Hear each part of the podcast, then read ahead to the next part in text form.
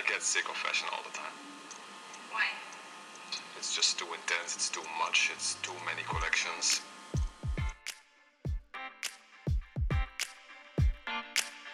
Historia y moda es un recorrido por la historia de nuestra cultura, el arte, la economía, la política y los roles de género, teniendo la moda como hilo conductor. Este es un viaje para los curiosos, los apasionados, los detractores y todos los que quieran conocer el origen de los grandes sucesos y las pequeñas cosas que han tejido nuestra sociedad. Somos Diana y Ceci y te acompañaremos en este apasionante viaje. Bienvenido, comenzamos. Hola a todas y todos, bienvenidas y bienvenidos a este nuevo episodio. Como ya lo hemos hecho antes, hoy vamos a hablar de otra prenda que no solo es clave de nuestro guardarropa, sino que además ha estado muy de moda en los últimos años. Se trata del mono o jumpsuit o palazzo, como lo conozcan. ¿Cuál es la historia de esta prenda? Pues como ya se habrán dado cuenta, todo tiene historia en este canal y hoy se van a sorprender de lo que esta prenda tiene que contarnos. En un momento en el que el mono es ya una prenda aceptable básica para cualquier persona consciente de la moda, quizás valga la pena volver a sus orígenes cuando nació solo como un manifiesto, impreso como un patrón de papel.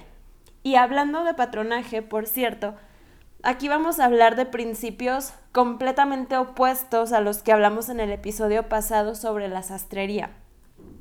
En el episodio de hoy nos situamos en un periodo muy oscuro para la historia de la humanidad, la Segunda Guerra Mundial, y la falta de materias primas ha hecho que varios países adopten un sistema de raciocinio en el que se asigna la cantidad de comida, ropa y otros bienes básicos que la gente puede comprar. Esto se controla por medio de cupones que las familias van a cambiar a la tiendita de la esquina por leche, pan, carne y ropa. La ropa que se compraba pertenecía a otro sistema también llamado utility clothing o moda utilitaria y era ropa pensada para ser práctica, sin mucho lujo y con el máximo de ahorro posible en materiales. Por ejemplo, las faldas no podían tener muchos tablones o pliegues, los sacos no podían tener solapas gruesas ni doble abotonadura y había un límite en el número de botones que podía llevar cada prenda. Existía también un código bastante estricto sobre las prendas que se podían o no llevar por resultar peligrosas. Al igual que sucedió en Gran Bretaña, algunas grandes empresas recurrieron a los diseñadores de moda para evitar cualquier accidente.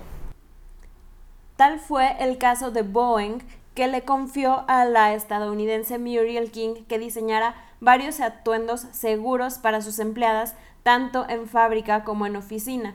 Sus líneas eran cómodas, pero no demasiado sueltas y sin detalles que pudiesen engancharse a la maquinaria que estaban usando. King, por supuesto, dio una vuelta de tuerca a la prenda de trabajo por excelencia, el mono.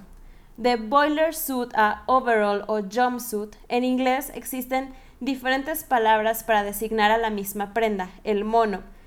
Esta era una prenda que podía comprarse libremente y no con cupones. De hecho, era una prenda esencial y casi casi obligatoria de tener.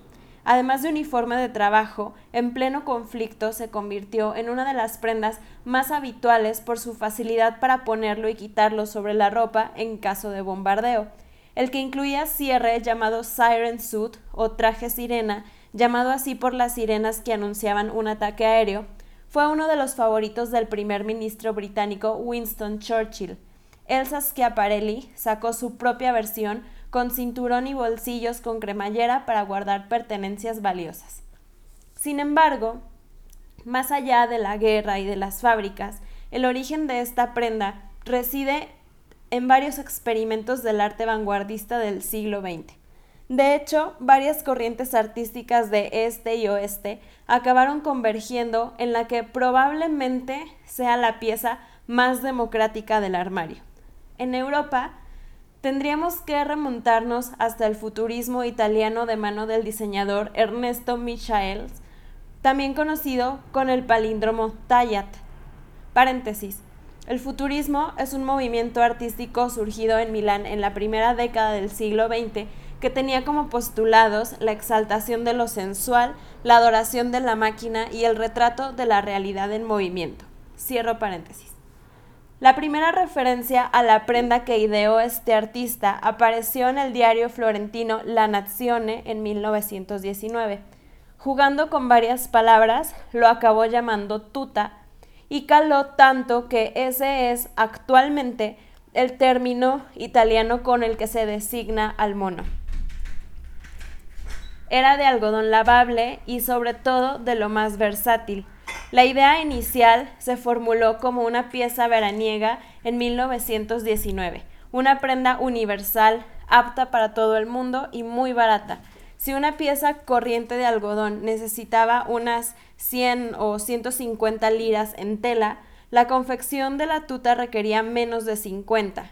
Además, excluía cualquier detalle, incluyendo simplemente cuatro bolsillos, siete botones frontales y un cuello.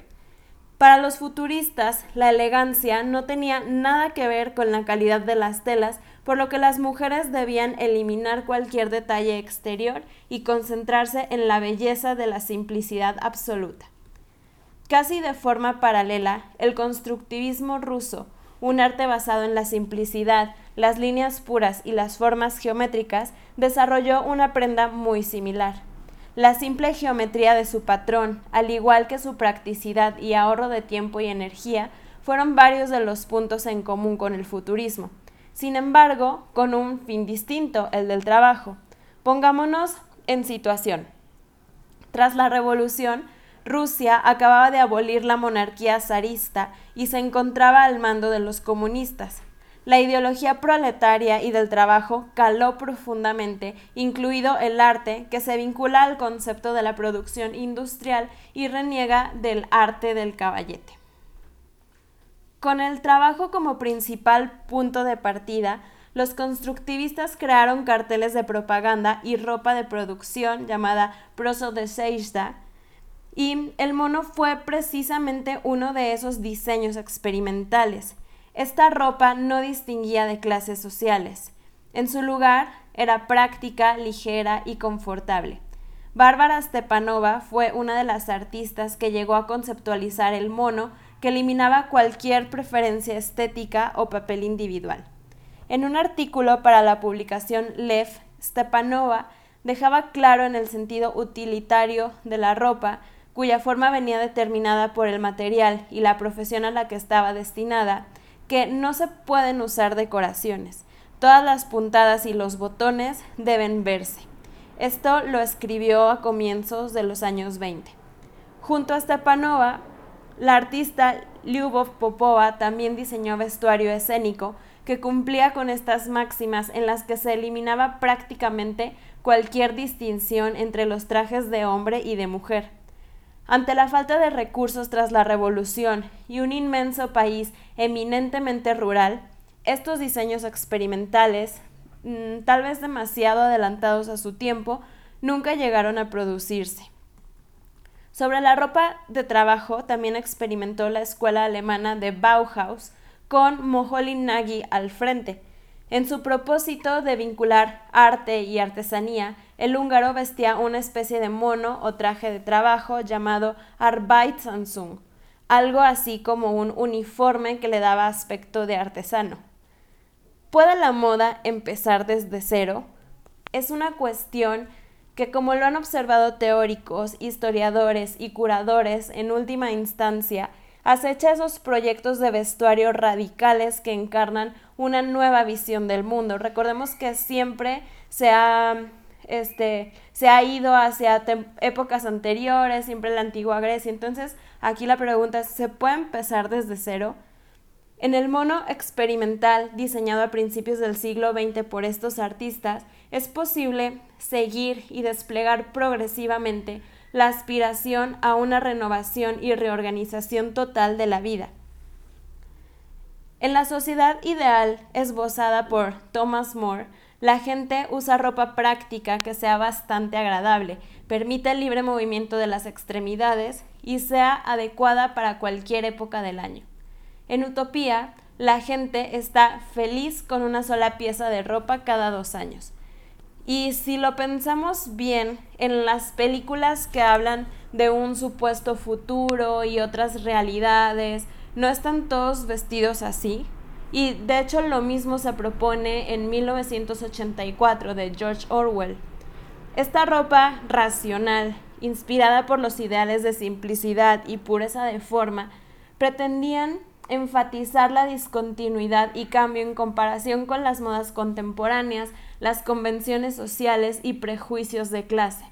Las propuestas experimentales diseñadas por Tayat y los constructivistas son interesantes casos ya que destacan la intersección del arte y la moda en, la configuración de la vida ordinaria, así como el aspecto expresivo de la cultura material en una de sus formas más radicalmente creativas. De hecho, la ropa puede ser un agente de cambio, un inicio de cambio, y bueno, en episodios anteriores hemos visto que lo es, y estos overoles permiten la observación del papel que dos de los movimientos históricos de vanguardia han jugado en la renovación de la vida de su público. Con el lanzamiento de la tuta de Tayat en 1920, el artista logró fotografiar y traducir a la perfección el trasfondo histórico y las tendencias estéticas de su época. Un día, al pasar por Vía Or San Michele, en un escaparate vi algunas telas baratas de algodón y cáñamo en colores brillantes. Tomé algunas muestras y me puse manos a la obra. De esta manera, Tayat recuerda la chispa que inspiró la idea, corroborada por el know-how que había acumulado en los meses de trabajo junto a la diseñadora francesa Madeleine Vionnet, conocida por sus cortes al bies. Para Vionnet, Tayat había diseñado ropa, objetos decorativos para interiores y joyas. Con la ayuda de su hermano Ruggero y algunos amigos que eran sastres, Tayat diseñó el primer patrón de su mono, el cual causó una fuerte impresión, no tanto por su originalidad, ya que de hecho había sido anticipada en el siglo XIX por otros prototipos, sino por la sensación moderna del diseño, así como por la operación de marketing utilizada para publicitarlo, comenzando precisamente en las páginas de La Nazione.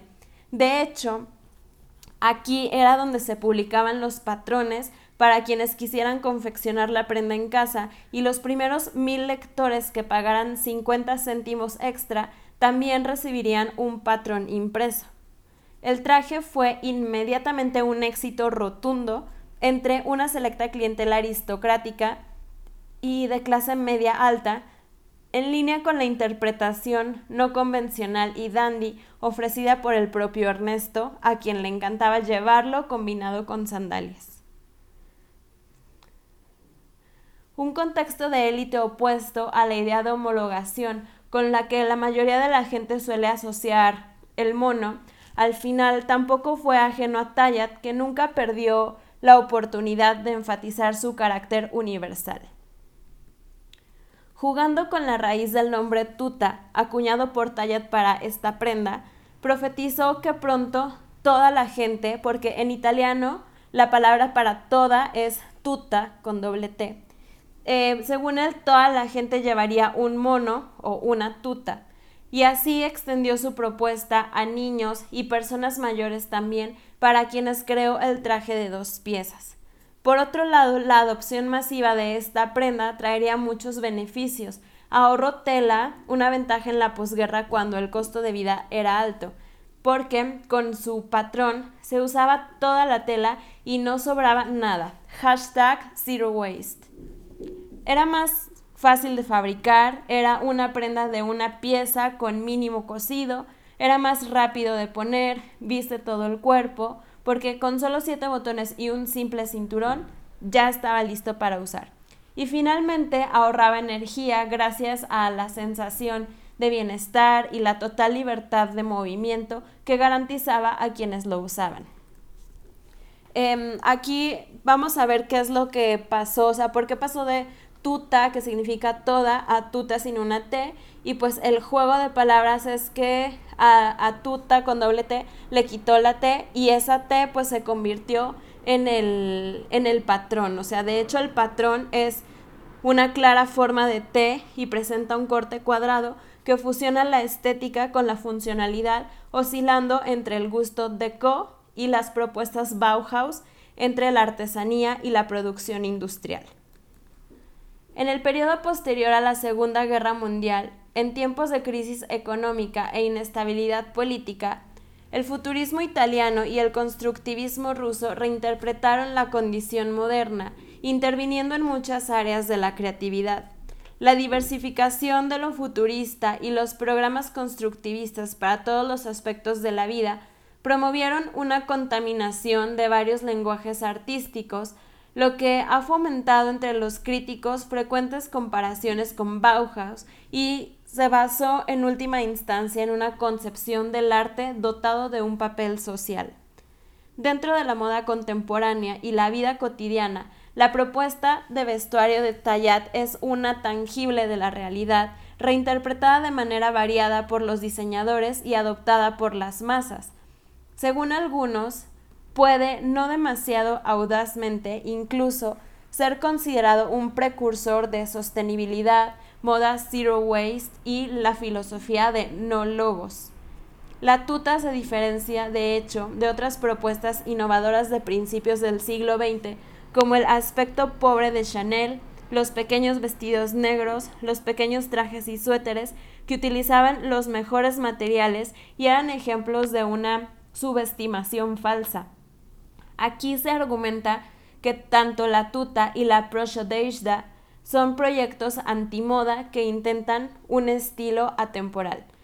Los dos monos son sintomáticos de los cambios en la vida y la sociedad que tuvieron lugar en las dos primeras décadas del siglo XX en Italia y la Rusia postrevolucionaria, y en algunos casos incluso tienden a anticipar estos cambios, al mismo tiempo, al proyectar un estilo atemporal, son programáticamente atemporales. La tuta y la proshodeishda aparecen de hecho para representar formas tempranas de ese ultraje utilitario que ocasionalmente irrumpe en la historia de la moda. Hasta aquí llega este episodio. Em, yo siento que da mucho para reflexionar. La primera mm, cuestión es si la moda realmente puede iniciarse desde cero. Em, algo que también me parece interesante es por qué si esta prenda es tan práctica y la hemos visto representar en muchas películas en las que se suprime la moda y todos están vestidos iguales, ¿por qué no es algo que, que se haya adoptado como tal? ¿Por qué estas propuestas que hicieron los artistas Em, italianos y rusos se quedan como algo revolucionario, pero no necesariamente que, em, que sea una prenda que se adoptó de manera masiva y que ahora todos usamos o que ahora todos nos vestimos iguales.